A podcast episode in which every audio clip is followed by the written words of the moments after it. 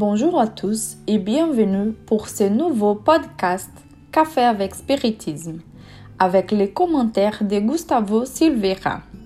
Aujourd'hui, nous allons démarrer une série de cinq épisodes pour parler de Jésus. En définitive, nous nous rendons compte que tout ce que nous disons, c'est de lui. Oui, c'est lui qui dirige la planète. C'est lui qui contrôle nos tâches. C'est pour sa voix Dieu soutient nos afflictions. Jésus est, ou devrait être, notre plus grand espoir, notre meilleur ami, celui en qui nous devons faire confiance. Jésus est le frère qui prend soin, veille, réconforte, enseigne, et éduque. C'est lui qui joue les rôles des pères lui-même, et c'est peut-être pour cela qu'on le confond tant avec Dieu lui-même. Dans l'espiritisme, on ne croit pas que Jésus soit Dieu, mais on comprend qu'il est aussi un esprit, comme nous, bien qu'il soit au plus haut degré d'évolution qu'un esprit puisse attendre. Et c'est sous sa tutelle que nous dirigeons notre évolution et c'est grâce à lui que nous nous incarnons. C'est pourquoi, en pensant à Jésus comme à ses grands frères qui corrigent un amant et soutiennent un éduquant, nous reviendrons sur la question 625 du livre des esprits. Celle-ci, sans l'ombre d'un doute, est l'une des questions les plus discutées et les plus étudiées de tous les livres. Kardec demande Quel est le type le plus parfait que Dieu ait offert à l'homme pour lui servir de guide et de modèle? Et les esprits répondirent Voyez Jésus. Dans l'épisode 410 de notre Café avec Spiritisme, nous avons un peu évoqué cette question.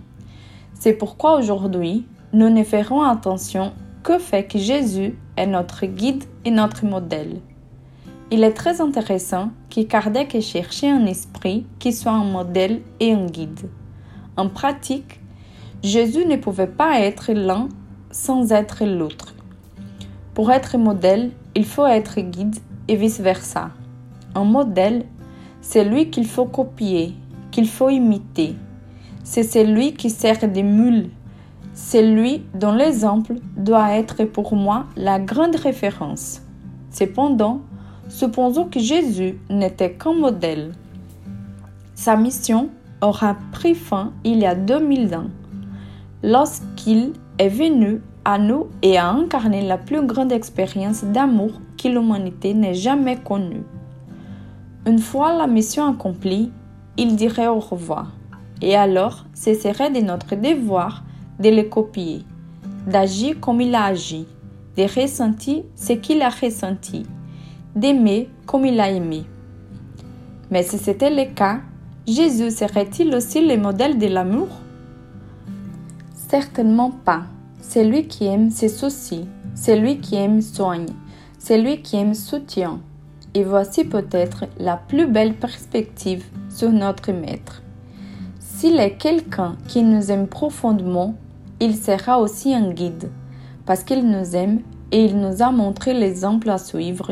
Ainsi est-il chargé de nous conduire à cette perfection morale possible pour les esprits. Mais pour bien comprendre comme il est beau de se rendre compte, mettons à côté pour quelques secondes le fait que nous parlons de notre Christ et pensons à la figure d'un guide. Deux points sont importants. Le premier est que les guides connaissent si bien les chemins que s'il décide de partir, il marchera même avec les yeux bandés.